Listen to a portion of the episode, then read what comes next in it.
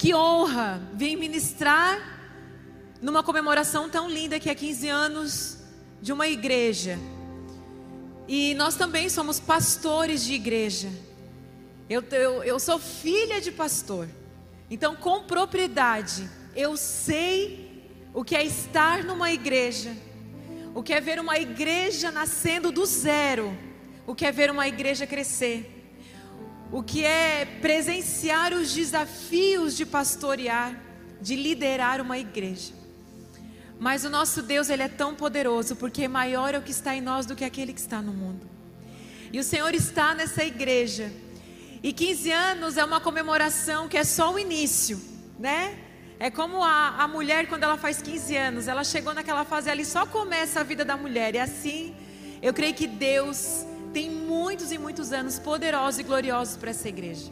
É uma honra estar aqui nesse lugar. E quando essa semana eu orei por vocês, eu orei pela igreja Ágape, eu disse, Senhor, que palavra levar a essa igreja, o que o Senhor tem para eles nesse tempo. E vinha uma palavra muito forte ao meu coração. E essa era a palavra: força. E nessa noite eu quero ministrar para vocês essa palavra: força para vencer. Quem anota, quem gosta de anotar palavras, essa é a palavra que eu tenho para vocês essa noite. Eu quero contar uma história para vocês a gente sempre tem um personagem na Bíblia que a gente se identifica muito, né? Sim ou não?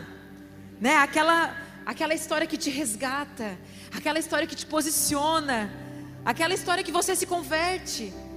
E eu tenho uma história na Bíblia que ela mexe muito comigo, porque foi uma das histórias que me posicionou, que me resgatou e que me curou. Que foi a história de Gideão. E a história de Gideão está lá em Juízes, capítulo 6, capítulo 7, capítulo 8. Mas eu quero ler especificamente um versículo, dois versículos aqui com vocês, e depois eu vou no decorrer citar alguns versículos aqui. Mas para eu lembrar a história de Gideão para vocês, Gideão ele era um juiz em Israel, no tempo em que não havia rei. Gideão ele era um juiz num tempo que Israel estava sofrendo com nações inimigas, especificamente com os midianitas. E Israel trabalhava, os midianitas iam lá e roubavam, saqueavam a colheita, os animais. Então eles viveram durante sete sofridos anos na mão do inimigo.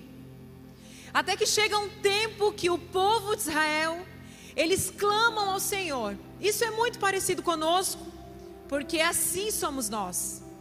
O povo de Israel, ora vivia na bênção porque obedecia ao Senhor, ora vivia na maldição porque desobedecia ao Senhor.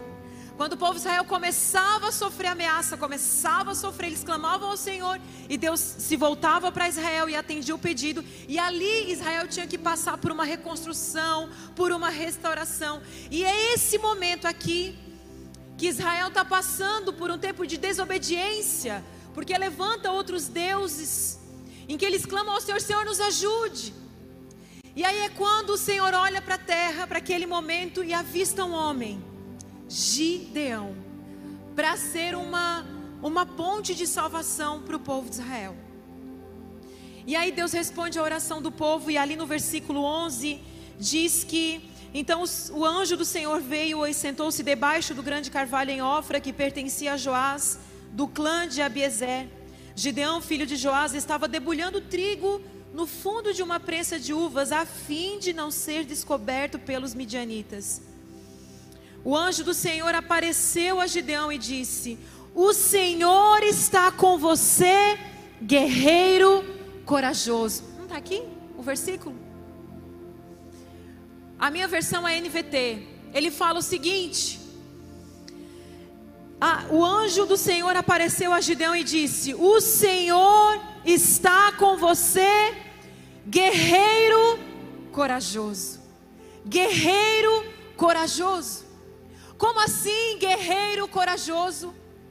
Se eles estavam, se quando o anjo encontra Gideão, ele estava atrás de uma prensa, debulhando o milho dele escondido para que o inimigo não visse ele. Eles estavam num tempo de tão sofrimento que eles já, se, eles já estavam acostumados a sofrer. Gideão, um juiz, a quem o Senhor levantou para liderar, ele estava lá, atrás da prensa, debulhando o trigo, já acostumado com aquele ambiente, já acostumado com que ele, ele havia colhido e uma hora, daqui a pouco, os inimigos viriam, iriam roubar a colheita dele. Gideão já estava acostumado com aquele ambiente, a mentalidade de Gideão já era uma mentalidade de derrotado. Gideão, inclusive, estava escondido para não ser visto pelos inimigos. De repente aparece um anjo e fala: Ei, homem corajoso, guerreiro e corajoso. Aí Gideão levanta e diz: Oi? É comigo que o Senhor está falando? É comigo, Gideão respondeu: Meu Senhor, se o Senhor está conosco, por que nos aconteceu tudo isso? Essa história é muito o que acontece conosco, nós temos amnésia.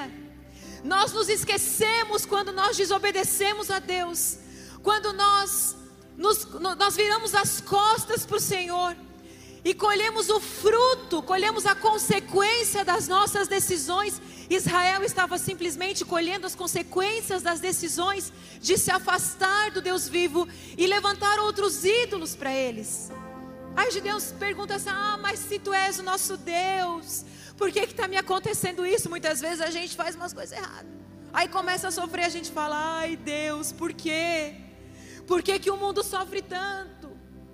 Por causa da desobediência. Porque o homem, ao invés de obedecer a Deus, ele vira as costas para Deus. No versículo 14, enquanto eles têm uma conversa, então o Senhor se voltou para ele e disse: Vá. Não, deixa eu ler todo aqui o processo, né? E onde estão os milagres de que nossos antepassados nos falaram? Acaso não disseram: O Senhor nos tirou do Egito? Agora, porém, o Senhor nos abandonou e nos entregou na mão dos midianitas. Então o Senhor se voltou para ele e disse: Vá com a força que você tem e liberte Israel dos midianitas, sou eu quem o envia. Esse versículo, de maneira muito particular e íntima, foi um versículo que resgatou meu coração. Foi um versículo que me reposicionou. Eu era covarde como Gideão. Como Gideão. Eu sempre fui aquela pessoa escondida atrás da prensa de uva. Eu sempre tive muito medo. Eu sempre fui uma pessoa insegura. Eu nunca acreditava que Deus podia fazer algo em mim ou através de mim. Eu nunca acreditava que eu tinha uma força para vencer ou conquistar aquilo que Deus havia estabelecido para mim. Eu nem acreditava que Deus tinha um propósito ou uma missão para mim. Apesar de ter crescido na igreja, apesar de ser filha de pastor, Durante muito tempo, e se você não se cuidar, a igreja, a igreja de um modo geral, ela acaba ferindo se nós não cuidarmos do nosso coração. Se nós não tivermos a nossa identidade bem firme no Senhor, nós acabamos ficando feridos e nos esquecendo de quem nós somos no Senhor. E se você não curar as suas feridas, o seu destino será a partir das suas feridas e não a partir daquilo que o Senhor derramou sobre a sua vida. E eu era uma pessoa que eu estava conduzindo a minha vida através das minhas feridas. Eu lembro que quando eu casei, e eu sempre falo lá para os jovens da igreja, para as, meninas que ainda não casaram, quando você se apaixonar, se apaixone por um homem que ame mais o Senhor do que a você. Essa é a minha frase para as meninas lá da igreja. Porque eu namorei com um rapaz que amava mais o Senhor do que a mim. Eu tinha certeza que ele nunca me trocaria pelo Senhor. Assim como tem mulheres que trocam o Senhor por um namorado, ou tem mulheres que trocam, né? Um homem, trocam o Senhor por um namorado. E quando eu namorei com meu esposo, eu sabia que ele tinha um chamado pastoral. Casei, eu estava me formando na faculdade, eu sou formada em design de moda, fui trabalhar como estilista no mercado, estava numa empresa trabalhando. E lá no auge do meu trabalho, um dia eu engravidei, tive o meu filho. Quando meu filho tinha alguns meses, ele estava na cadeirinha do meu carro atrás. O meu marido disse assim: Cris. E eu sempre servi ele na obra do Senhor, sempre tive muito lado dele. Sempre servi ele. Amor, eu estou contigo. Eu estou contigo. Eu sempre estava com ele. Mas eu nunca tinha me posicionado. Eu não tinha uma voz nessa geração. Eu era a sombra dele.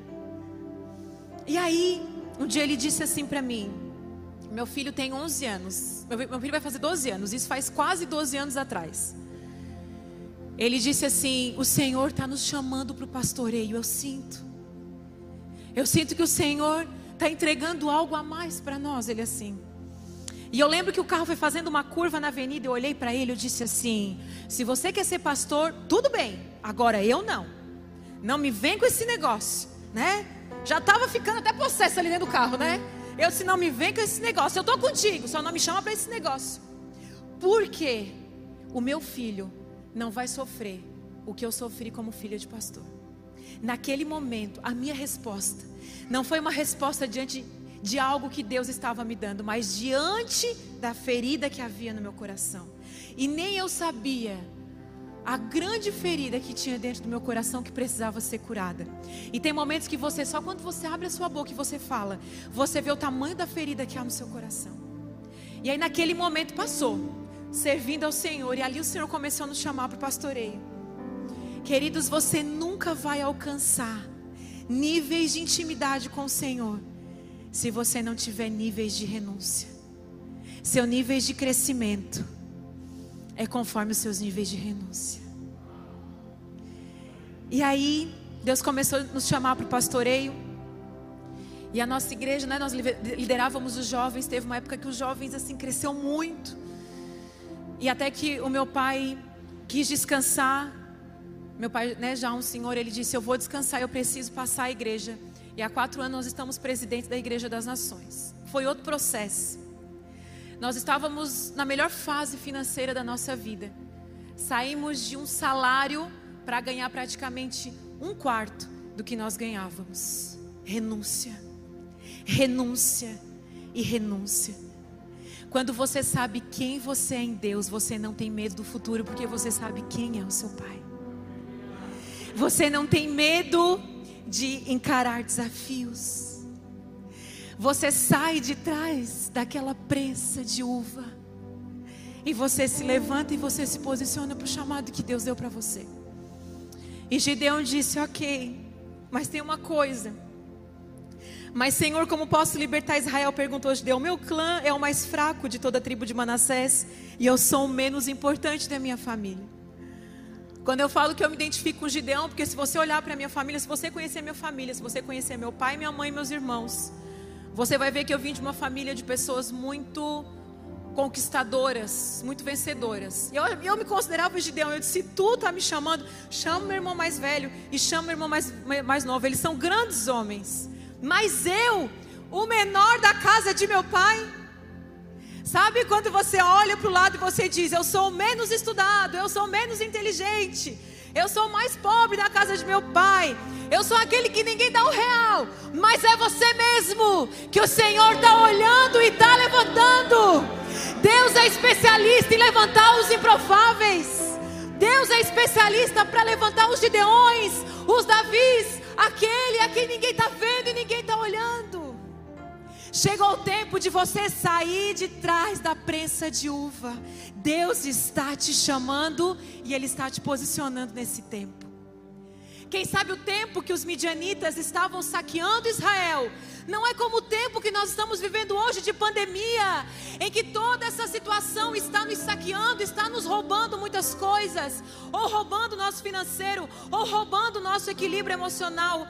Há estudos comprovando que nós estamos vivendo a geração mais desequilibrada emocionalmente. Se você não sei se tem algum farmacêutico aqui, mas tem uma farmacêutica da nossa igreja que ela disse: nesse último ano, nós quase não vendemos remédio para gripe, mas foi o ano em que nós vendemos mais remédios para depressão de todos os tempos.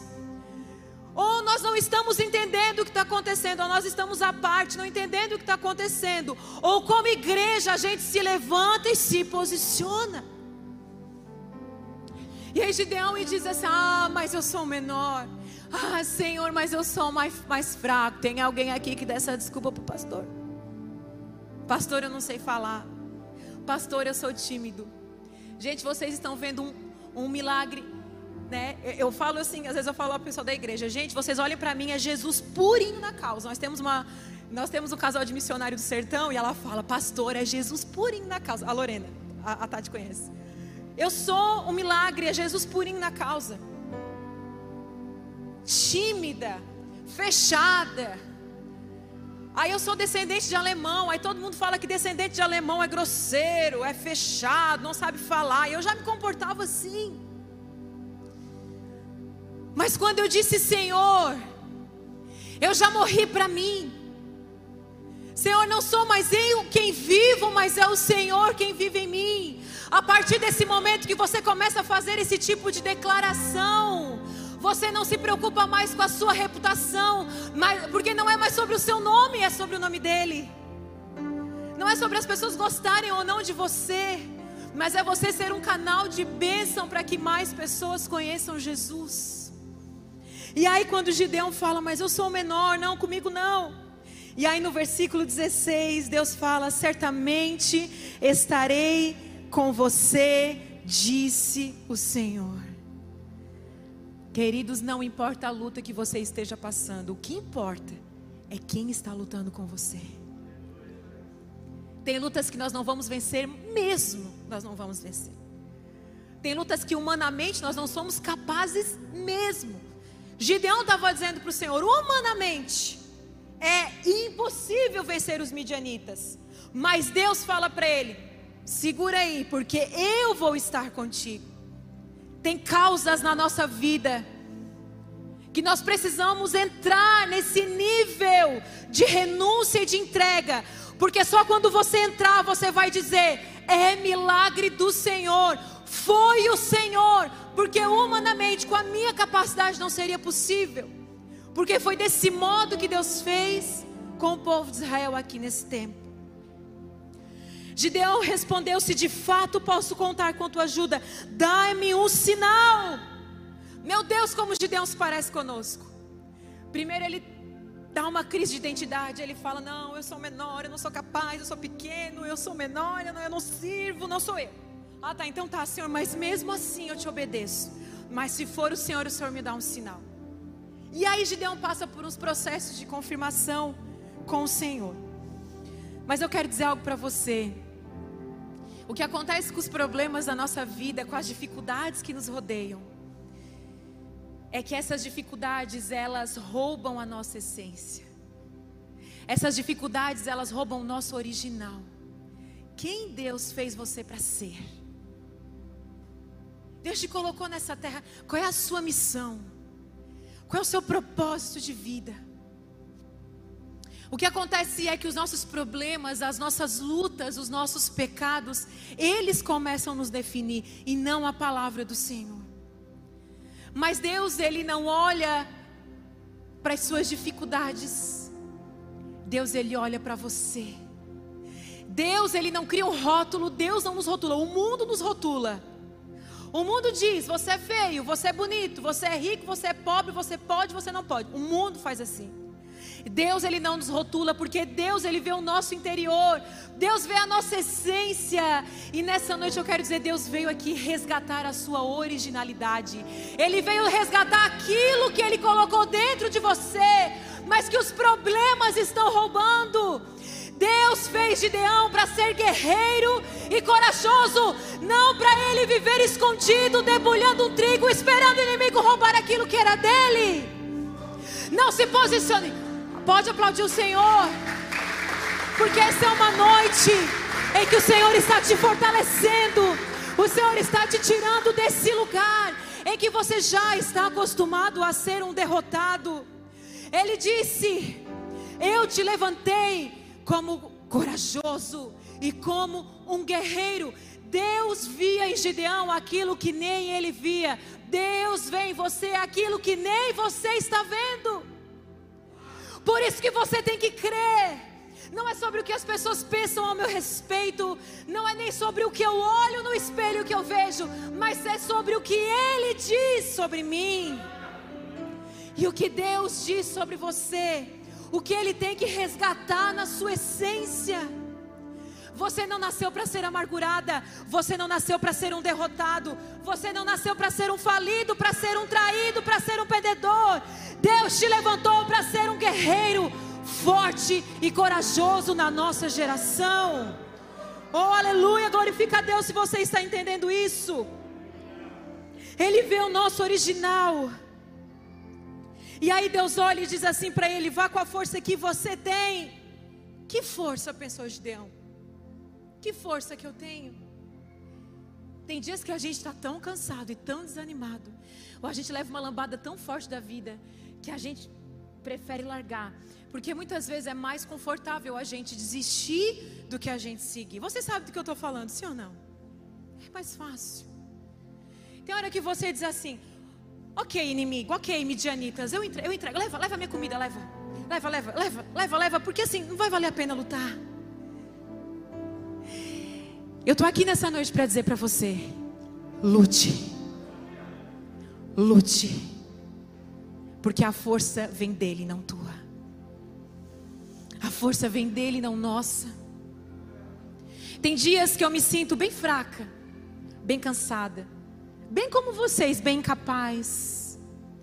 Tem dias que é cansativo. Às vezes a gente trabalha de segunda a segunda e se doa e doa. Enquanto eu estava vindo aqui de viagem, no sábado, eu recebi três mensagens de discípulos próximos nós.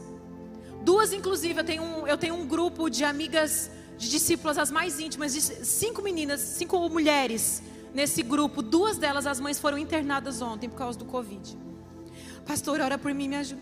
Cris, ora por mim, me ajuda, que a minha mãe, a outra foi internada. E ontem um discípulo nosso, um filho dele, é, teve um menino de 12 anos foi acidentado, ah, foi atropelado, está na UTI quando nós estávamos vindo para cá. Nesse trajeto, era respondendo por um, para um, respondendo para outro, orando por um. Chegamos no hotel, mandando mensagem, respondendo. Esse é o coração de um líder e de um pastor. A gente não descansa a mente. Mas a minha mãe, pastora, ela falava assim: Eu já dei a minha vida para servir a Deus. Ela falava: O meu descanso é no céu. A minha mãe sempre falava isso. Alguém falava, pastora, descansa. Claro, tem que descansar, porque fisicamente nós somos falíveis. Mas ela sempre falava, o meu descanso é no céu. E às vezes eu falo, Senhor, eu estou cansada. E aí às vezes eu penso, Senhor, o meu descanso é no céu. Viu, pastor? A frase motivacional para pastor é essa. o meu descanso é no céu. Então tem dias que humanamente nós nos sentimos cansados e desanimados, os problemas vêm. A conta bate na porta e você não tem dinheiro para pagar aquele boleto, acontece com todo mundo. Vem uma notícia ruim de enfermidade, de perda, de traição. E aí é quando o desânimo bate. Mas hoje o Senhor está fortalecendo a sua mente. Ele está fortalecendo a sua fé. E Ele está dizendo: Eu já te levantei. Não é que eu vou te levantar. Eu já vejo em você alguém que vai vencer. Eu já te levantei porque você vai vencer e você já venceu. Efésios 6,10 diz: Sejam fortes no Senhor e em seu grande poder. Sejam fortes aonde? No Senhor. Não é sobre a nossa força, é sobre a força dEle, é sobre o que Ele já derramou sobre você. Romanos 8 é um dos capítulos que eu sou mais apaixonadas na Bíblia, que ele fala: Não deixe que a sua natureza humana conduza você, mas seja conduzido pelo Espírito Santo de Deus. É a partir do momento em que você entrega a sua vida para Cristo e você fala: não é mais a minha natureza humana me conduzindo, porque a minha natureza humana diz que eu não posso. A minha natureza humana é acusadora, a sua natureza humana é corrompida, a nossa natureza humana vai nos trazer à memória os nossos pecados. E quando nós lembramos dos nossos pecados, a gente fala: Ah, mas eu não posso, Senhor, porque eu já fiz isso. A nossa natureza humana nos leva à morte, diz Romanos 8. Mas a partir do momento que você é conduzido pelo Espírito Santo de Deus, a sua história muda e as suas decisões também mudam. Essa força que só os filhos possuem, porque é vencer debaixo de milagre, é vencer debaixo de milagre. Foi o que aconteceu com Gideão. Gideão, então,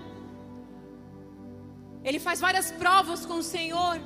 Aí chega um momento que Gideão monta um exército de 32 mil homens. Então ele fala: Ok, Senhor, eu vou para a guerra com 32 mil homens e eu vou vencer os midianitas. Aí Deus disse assim: Ó, tem uns homens aí que estão meio covarde que não pode ir. Saiu um tanto, ficou só 10 mil. Manda lá eles tomar água no rio, que vai sair mais uns homens. Resumindo a história: Gideão vai para a guerra, sabe com quantos homens? 300 homens. Como assim? Eu acho que até aquele filme dos 300, vocês conhecem aquele filme dos 300? Eu acho que foi inspirado na história de Gideão, só que lá no filme eles perdem, né? Mas eu acho que a história dos 300 foi inspirada aqui, porque Gideão fica, ele olha assim, meu Deus. A Bíblia diz que o exército dos midianitas não, não podia contar, era tão numeroso que não podia contar. E Gideão está ali, de 32 mil ele fica com 300. E Deus dá uma estratégia para Gideão. E à noite, eles começam a tocar trombeta, e a batucar, e a gritar. E eles vencem o exército dos midianitas com 300 homens apenas. E Gideão consegue matar os líderes. E ali o povo elogia Gideão e quer então colocar Gideão como rei de Israel. Gideão, ele sabia quem ele era. Ele diz: Eu não sou rei, porque Deus é rei de Israel. Quero dizer para vocês que quem tem identidade sabe quem é. Nem quando vence, não usurpa a glória de Deus. A glória é sempre dele. Mas quando Gideão fala para o Senhor, por que, que eu tenho que mandar os homens embora? Ele fala assim: é para que o povo de Israel saiba que fui eu que venci o inimigo. Tem momentos na nossa vida, queridos, que nós vamos passar por problemas tão grandes que o Senhor quer realmente que nós nos humilhemos e nos coloquemos diante da presença dEle. E quando esse milagre acontecer na sua vida, você vai dizer: só Deus para fazer isso acontecer. Nós temos que entrar em guerras que só o milagre pode trazer a solução. Isso é vida de crente. Isso é a vida daqueles que se posicionam em fé. 2 Coríntios 12, 9 diz: Mas ele disse, Paulo, Jesus fala para Paulo: Minha graça é tudo do que você precisa, meu poder opera melhor na fraqueza. Não é sobre a força que você possui, é sobre a força que eu vou derramar na sua vida. E você pode perceber quando você se sente fraco, quando você se sente debilitado, é que a gente mais busca o Senhor, não é, irmãos? Sim ou não, irmãos? Só comigo? Quando que a gente passa aquela luta que tu fala assim, Senhor, até, então eu não, até que eu não estava precisando de ti, mas agora eu preciso. Assim é o ser humano. Às vezes nós precisamos passar por dificuldades, porque nós precisamos ser provados e aprovados pelo Senhor.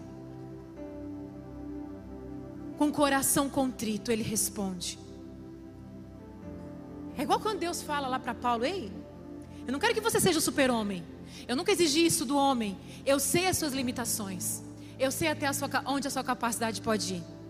Por isso que não é sobre a sua força ou sobre a sua capacidade. Inclusive, a minha graça ela já te basta. A minha graça ela já ela já ela cobre todas as suas imperfeições. A minha graça cobre as suas imperfeições, irmãos. Não queira ser perfeito. Não queira botar uma capa de super-herói. Não queira ter aquela cara de santarrão para impressionar o pastor da igreja. Não precisa nem falar assim, né, irmão? Precisa disso não, irmãos. Porque a graça de Jesus é que cobre as nossas imperfeições. E aí Deus fala para Paulo, inclusive, o meu poder opera melhor na sua fraqueza. É porque quando você entrega aquilo que você não pode, você entrega para o Senhor. Joel capítulo 3, Versículo 10 diz: Forjai espadas das vossas enxadas e lanças das vossas foices. Diga ao fraco, eu sou. Diga ao fraco, eu sou. Olha o que, que Joel estava, olha o que, que Deus estava dizendo para Joel. Ó, tem uma luta aí, tem uma guerra. Usa o que você tem. Não espere o dia que você conseguir aquele diploma teológico em Harvard. Deus quer você hoje, agora, da sua maneira e do seu jeito. E nesse processo Ele vai te pulindo. Nós somos um diamante bruto que nos processos Deus vai nos lapidando, mas você tem que ir para a guerra. E aí Deus fala para Joel: forjar espadas das vossas e tem enxada. Só, só faz da enxada a sua lança. O que é que você tem na mão? Faz a sua foice, o que? Faz a sua foice uma lança. Sabe o que, que acontece? A gente acha que a gente só vai conquistar quando a gente for igual aquela pessoa. Eu só vou conquistar quando eu tiver igual. E Deus está dizendo: usa o que você tem, eu já te dei. O que, que você tem na mão? É uma enxada? Use a enxada. O que, que você tem na mão? É uma foice? Pois faça da foice a sua lança. Use aquilo que eu já te dei. Use a capacidade que eu já derramei para você. Use os dons que eu já dei para você. Use aquilo que eu já coloquei na sua vida. Glória a Deus.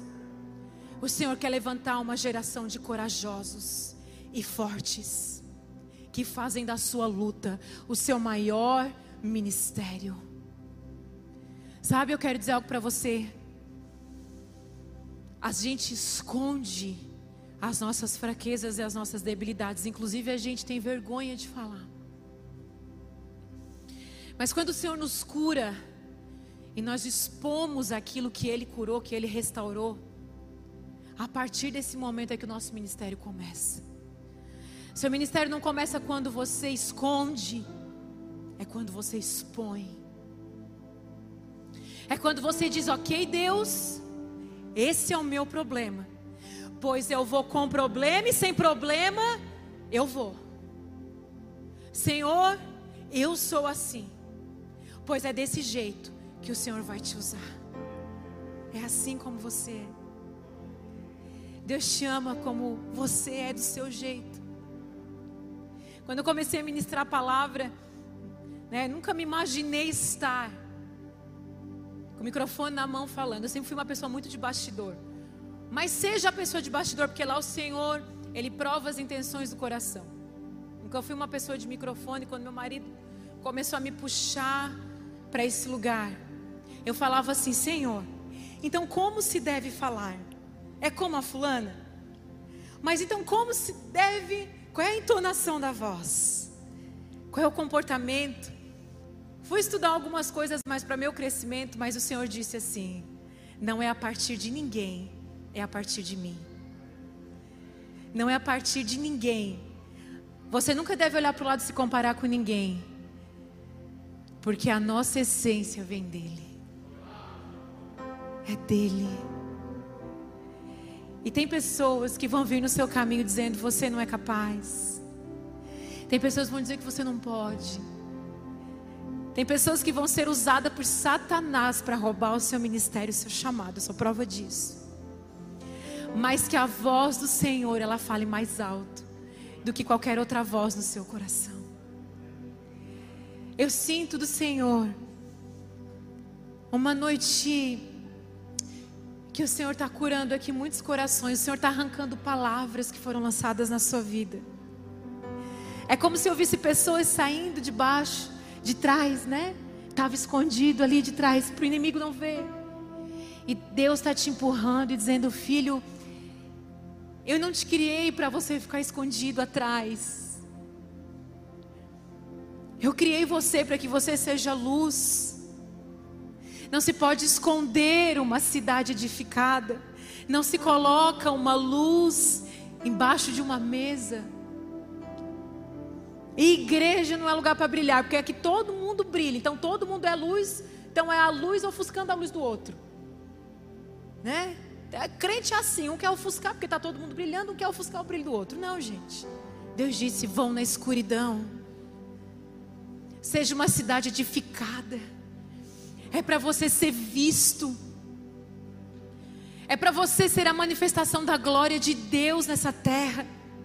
Que a igreja ágape seja vista cada vez mais. Que Deus levante pessoas aqui com ministérios tão específicos. Na minha igreja, ah, eu tenho uma. Elas falam assim: a gente não pode apresentar nenhum projeto para Cristo, porque a gente apresenta o projeto, no outro dia ela já empurra a gente para o projeto. Eu falo, não apresente projeto, porque se você me apresentar projeto no outro dia, você já está lá no meio do projeto. Tem linguagens que não são para mim.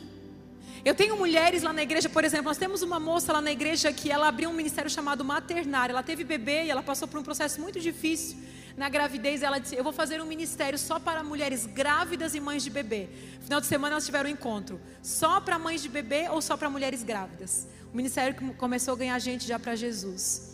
Tem outra, uma psicóloga que se formou e ela fez um TCC sobre a espiritualidade na educação. Eu peguei o TCC dela, eu li uma parte do projeto. Eu disse: você vai fazer uma escola de paz a partir do TCC. Nós vamos montar o material juntas. Montamos o material juntas. Nós abrimos uma escola de paz para a igreja. Foi incrível a primeira turma. Agora estamos abrindo a segunda turma.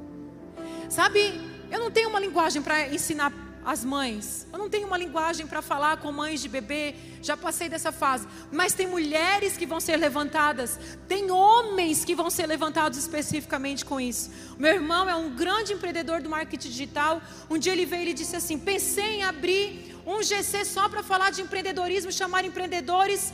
Ele abriu, no primeira reunião dele já tinha 50 pessoas. Hoje, esse grupo dele já são seis grupos com mais de 250 pessoas debaixo da liderança dele. Deus vai te dar estratégias que você vai dizer assim: não pode, mas é milagre. Porque Deus está te dando o quê? Estratégias, assim como deu estratégias para Gideão. Estratégias que parecem loucura, como foi loucura vencer um exército com 300 homens. Deus vai te dar estratégias. Nós abrimos agora uma escola para jovens. Ontem foi sábado, foi a terceira ou quarta aula, né? Abrimos uma escola falando de sexualidade, falando de relacionamento, falando de educação financeira, falando. Então assim, Deus vai te dando estratégias para falar especificamente com determinado tipo de grupo. E nisso, queridos, Deus vai levantando pessoas de todas as áreas, dons, talentos e ministérios. Nós estamos tendo nosso culto e nós estamos na série Espírito. Uma moça, eu me emociono quando eu falo dela, uma moça, pastor uma moça da nossa igreja, ela foi tida como é, problema mental até os 12 anos de idade. Até os 12 anos de idade a família rejeitou ela, a família não aceitava ela. E com 12 anos descobriram que ela era apenas surda. Normal, ela era apenas surda. Essa menina veio para nossa igreja, casou, hoje ela é mãe de três filhos. E ela me conta o testemunho, semanalmente ela me conta o testemunho de tanto trauma que foi gerado na infância dela, de tanta rejeição que ela sofreu na escola porque as pessoas falavam com ela e ela não respondia. E ela era tida como, né, enferma mental. Um dia ela me escreveu um livro à mão, contando o testemunho dela, e eu chorei, porque essa moça, ela desenha, ela faz desenhos incríveis à mão um talento escondido debaixo de traumas. Se você de repente, nas minhas postagens, você vai ver as imagens dela. Nós estamos na série do Espírito Santo, nós fizemos um, um E e um S bem grande. E colocamos ela para pintar. Enquanto o louvor adora, ela faz a pintura. Essa moça hoje, ela é uma artista na nossa igreja. Deus resgatou a essência dela. É isso que eu estou falando para vocês. Qual é a essência que Deus tem que resgatar no seu coração? Que está debaixo, que está ofuscado por dores, por palavras. Quem te rejeitou? Quem não te compreendeu? Quem foi que não te entendeu? O Senhor está falando para você: eu te vi. Eu te criei assim. O mundo pode não ter te entendido, o mundo pode não ter te compreendido, a tua família pode ter te dado até por louco. Não importa, eu te vi, eu te formei, como diz Davi lá em Salmo, no ventre da minha mãe o Senhor me formou, e eu sei que as tuas obras são maravilhosas. Eu sei que as tuas obras são perfeitas, você é obra da mão do Criador.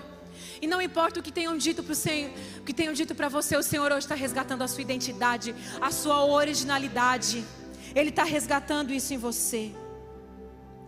E eu quero dizer, queridos, para vocês aqui nessa noite: o Senhor tem levantado uma geração que vai viver milagres. Milagres. Você vai ter que renunciar, mas você vai viver milagres. Você vai viver. Você tem, tem um irmão que está entendendo. Que na medida que você recebe, queridos, que você entende, você já tem que receber. Tem pessoas aqui que nesses próximos dias vão viver milagres. Milagres. Eu posso dizer para vocês que desde quando nós começamos a pastorear, nós vivemos milagres e milagres e milagres. Mês passado, nós, a gente é muito assim de fazer projetos sem ter um real em caixa na igreja. A gente já, nós temos um arquiteto na nossa igreja. Quando ele vê a gente, ele já corre da gente. Que gente, ele fala, lá vem vocês com um projeto. E nós começamos, nós fizemos um projeto com o nosso arquiteto no final do ano para nós fazermos a nossa parte social, tudo de container. O mercado solidário e bazar, porque já não está cabendo dentro da igreja. No estacionamento nós vamos fazer todo o projeto. Já estávamos desistindo do projeto porque não tinha dinheiro e o Rob lançou uma palavra, ele disse assim: virá oferta de fora para esse projeto. Nós amém. Quando o seu pastor libera uma palavra, igreja, ouça o que eu estou falando. Você recebe essa palavra, você crê na palavra do pastor e você fala, pastor, eu estou junto. É assim que você tem que ser. Pastor liberou a palavra, porque assim, quando Deus dá a visão, Ele dá a provisão. Entende isso que eu estou falando para vocês? Você não tem dinheiro. Se Deus te der uma visão, pega a visão, porque Ele vai te trazer provisão. E aí nós tínhamos o projeto. Numa quarta-feira, nós tivemos uma reunião com o pastor para um pastor nos instruir sobre a parte social. Quarta-feira. Isso mês passado? Mês retrasado. Na quinta-feira, o Rob tem uma reunião com um empresário da cidade que nunca colocou o pé na nossa igreja. E ele dá uma oferta, quase a metade do valor do projeto. E é muito dinheiro que eu estou falando para vocês. O arquiteto falou: esse é o projeto e esse é o valor do projeto. Naquela outra semana, vem uma mulher fora da igreja e dá mais um valor. E outro rapaz de fora da igreja dá o valor. E em uma semana nós tínhamos metade do valor. Sem ninguém da igreja. Porque a igreja estava ouvindo o nosso projeto, mas o pessoal de fora não. E aí, assim, é verdade que vocês vão fazer um projeto social. A gente recebeu em uma semana, quando a gente falou, nós chegamos em Criciúma e falamos assim: nós vamos fazer esse projeto e Deus vai trazer a provisão. No outro dia, uma pessoa deu praticamente a metade do valor do projeto. Nós começamos a construir a igreja. E teve um culto que a financeira. Acabou o culto, o Rob estava pregando aqui em cima. E eu estava na primeira cadeira. A tesoureira da igreja veio e disse assim: Cris, amanhã nós temos um boleto como se fosse 15 mil o valor para pagar. No mesmo momento, pastor, que ela estava me dando essa notícia, eu disse: Senhor, meu Deus, né? Já fazer, amanhã nós vamos ter que vender o nosso carro, porque pastor é assim, queridos, quando vem um boleto que não dá para pagar, eu tenho que vender o carro, né? A gente já vendeu o nosso carro mais de 20 vezes, para vocês terem uma ideia na cabeça, né? Porque a gente já teve, tem um irmão que nós vamos vender o nosso carro para cobrir um negócio da igreja, que ele tem estacionamento. E o Rob falou assim: Eu tenho que vender o carro para nós cobrir a construção, porque a gente constrói. Aí ele disse assim, pastor, eu não vou vender o teu carro. O Robin disse, mas é para vender. Não, pastor, eu não aceito, eu não vou vender. E ele não vendeu. E o dinheiro veio. E aí, enquanto ela me estava dando essa notícia, eu assim para ela, Deus vai prover. Aquela música, Deus proverá, né? Deus vai prover. Naquele mesmo momento, tinha uma moça da igreja dando uma moto para o Robin. No mesmo momento que ela estava ali, ela estava aqui. Quando desceu desse hobby, a, a Vilma falou uma coisa, ele assim, já recebemos a oferta do, do boleto. Nós temos tantos testemunhos. Sabe por quê? Porque esse processo de generosidade começou conosco. Eu sou uma pessoa que eu já dei tanta coisa minha. Eu ficaria uma noite inteira, eu e o Rob contando testemunhos. Que eu falei assim, Senhor, se eu não morrer para mim, eu não vou saber viver para ti. Eu já saí de conferência só com a roupa do corpo, de dar relógio, de dar joia, de dar tênis, de dar casaco, de dar carteira, de dar bolsa. Uma vez eu fui viajar, comprei uma bolsa, nunca comprei bolsa cara, mas assim, gostei daquela bolsa. Chegou numa conferência, eu disse: dessa bolsa, dei a bolsa. Eu ganhei uma joia de presente do meu marido, anel. Cheguei numa conferência, amor, eu tenho que dar esse conjunto de joia para a pastora do, da, da, igreja. Dei para ela, tudo, libera porque foi presente. Ele disse: pode dar, tudo que der teu, pode dar. Eu cheguei na minha igreja, do mesmo conjunto que eu dei. Uma irmã disse, pastor, eu tenho que te dar esse anel, eu não sei nem porquê. Eu disse, eu sei, dá que eu sei. Relógio. O Rob ganhou um relógio de um discípulo que ele falou, por favor, eu estou te dando, não dá esse relógio. Todos os relógios que ele ganha, que ele dá, ele dá. Ele tem uma coisa muito que Deus está. Quando ele marca tempo, ele, Deus manda ele dar relógio para algumas pessoas. Teve uma conferência que eu vi. Ele tirou um relógio, botou na oferta. Ninguém viu, ele botou e eu vi. Aí a hora que ele voltou, um pastor bateu no ombro dele chorando, entrega um relógio para ele. Deus está marcando um novo tempo na tua vida. Tem coisas que tu vai ter que soltar, coisas naturais que tu vai ter que soltar para entender as espirituais. Às vezes a gente é tão apegado a coisas dessa terra. Uma vez eu fui num bairro carente e a moça falou: Pastora, tu não dá nada, porque tudo que eles vê, eles pedem. Pois tudo que eles pediram eu dei. Tudo. Eu saí de lá sem moletom, até a pulseirinha de cordinha que eu tinha. Queridos, não seja apegado às coisas dessa terra. Quem é apegado não vê milagre, quem é apegado não vê provisão. Quem é apegado, quem, quem é ape, apegado também, né? Mas quem é ape, apegado não prospera. Não estou falando de enriquecer, estou falando de prosperar, que é bem diferente. O Senhor está transformando a sua mentalidade. Ele precisa transformar a nossa mentalidade para que a gente alcance a provisão que é do céu sobre a nossa vida. Se coloque de pé nessa noite, eu quero orar por você. Deus está derramando uma unção tão específica aqui nesse lugar. Se você entende o que está acontecendo aqui, queridos, você já comece a fechar os seus olhos, já levante a sua mão e já comece a orar e a glorificar o Senhor, porque Ele é Deus de provisão, Ele é Deus de restauração, Ele é Deus de milagre. Não há milagre em nenhum outro lugar a não ser no Senhor. E a nossa fé precisa ser provada, o nosso coração endurecido precisa ser quebrado. E às vezes você vai ter que mover coisas naturalmente para que você seja ativado espiritualmente. Tem coisas que você vai ter que fazer de forma natural para que a sua mente entenda as coisas espirituais. Muitas vezes a nossa mente endurecida e enrijecida não entende o mover que é dos céus. Mas nós somos, nós estamos nessa terra, mas nós não somos dela. E tem coisas que você não sabe nem explicar. Tem dias que eu estou assim, Senhor, não sei explicar. E é como se Deus falasse: é, Você está com saudade do céu, porque nós fomos feitos para lá. Tem dias que você está precisando de algo. Algo, você quer algo.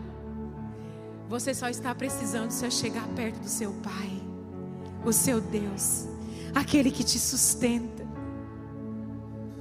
Ele é Deus. Ele é Deus que te sustenta nos dias difíceis. Ele é Deus que cura as feridas que ninguém enxerga, aquilo que ninguém vê, Ele vê, sabe e Ele tem o poder para curar, para libertar e para dizer: Filho, eu te vi, mesmo antes da tua mãe, eu te vi, eu te conheci, eu te formei, eu te desejei. É o Senhor que sabe quais são os planos que Ele tem sobre a sua vida e por que você diz não para o Senhor. Qual é o medo?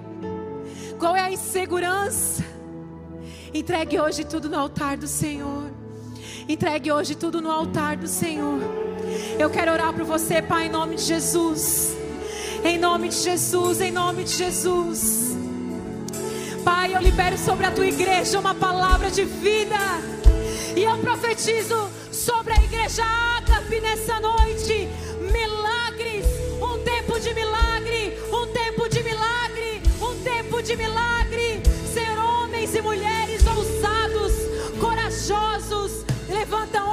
Mulheres fortes nesse lugar, Senhor.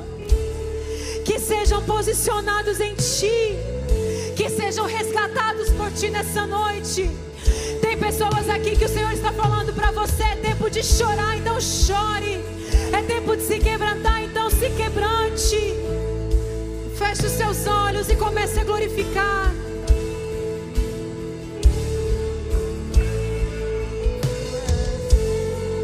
Nome de Jesus, eu declaro sobre a sua vida. Eu declaro sobre a vida. Eu declaro sobre a sua vida.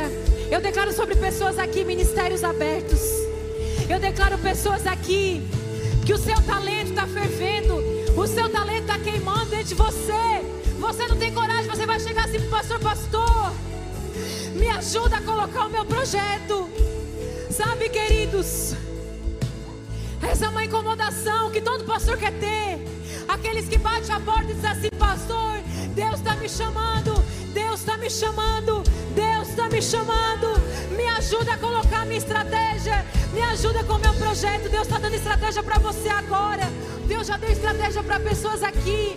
Em nome de Jesus, eu declaro sobre a sua vida que você vai viver tempos de milagres. Você vai parar de se esconder. Deus está curando seu coração. Em nome de Jesus, eu quero orar especificamente por pessoas que receberam palavras na sua vida. Todo mundo feche seus olhos. Eu quero orar por pessoas aqui. Levante a sua mão. Se você sente que você tem condicionado a sua vida por palavras que lançaram contra você na sua infância, na sua adolescência, e você não consegue sair desse lugar porque lançaram palavras contra a sua vida. Pai, em nome de Jesus, Senhor, tu vê cada mão levantada aqui nesse lugar. Senhor, é o Senhor que está vendo. Se puder deixar a luz um pouco mais. Pai, em nome de Jesus, eu oro por você que levantou a sua mão. Eu oro para que o amor do Senhor visite você nesse momento e você receba palavras de encorajamento nessa noite. Não sei o que te falaram. Eu não sei o que te falaram, eu não sei o que tentaram conduzir na sua vida, eu não sei, querido. Eu não sei, mas o Senhor sabe. E Ele disse: Foi eu que te trouxe aqui, foi para marcar a tua vida, foi para marcar a tua história. E você não vai ser conduzido pela sua ferida, você vai ser conduzido pela minha palavra. Porque você é aquilo que eu digo sobre a sua vida, diz o Senhor. Eu não sei o que, que tentaram roubar de você, mas essa noite o Senhor restaura na sua vida. Eu sei que pode haver casamentos aqui que estão trincados, casamentos que já estão querendo desistir, mas nessa noite o Senhor marca a tua vida, porque tem famílias que estão tão destruídas, mas quando o Senhor entrar na sua vida,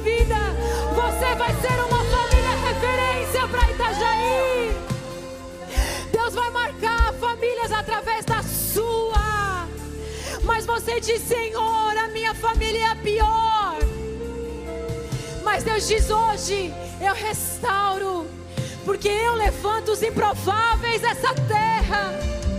Eu levanto aqueles que não são para ser. Eu não sei, queridos, o que te disseram. Mas o Senhor nessa noite está te dizendo: recebe a minha palavra, recebe a minha palavra, porque todo talento, todo potencial que há dentro de você foi eu que coloquei. Tem sonhos que parecem impossíveis para você, mas que é possível para aquele que fez todas as coisas, aquele que criou céus e terra, aquele que deu fôlego de vida ao homem creia você ou não, mas Ele criou todas as coisas, Ele te deu vida e Ele que te levanta. E nós só estamos aqui hoje porque as misericórdias do Senhor são renovadas sobre nós todos os dias.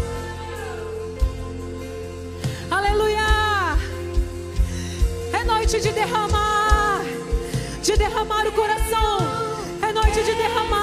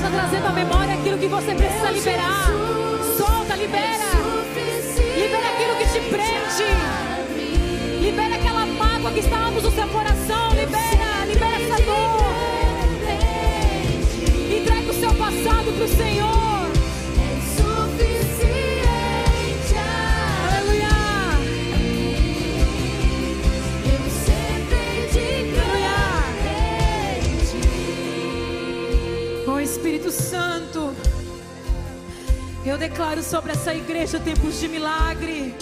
Eu declaro, Senhor, sobre essa igreja que eles vão ser conduzidos pela tua palavra, que eles não vão fazer do seu futuro uma extensão do passado, mas hoje começa uma nova história. Muitas pessoas estão recebendo novo aqui nessa noite, e eu declaro sobre a sua vida: coisas novas virão sobre você, coisas novas virão sobre a sua casa, sobre o seu casamento, sobre o seu trabalho.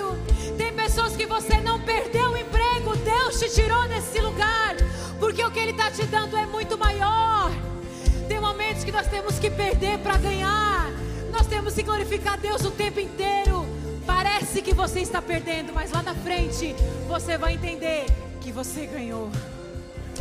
Aleluia.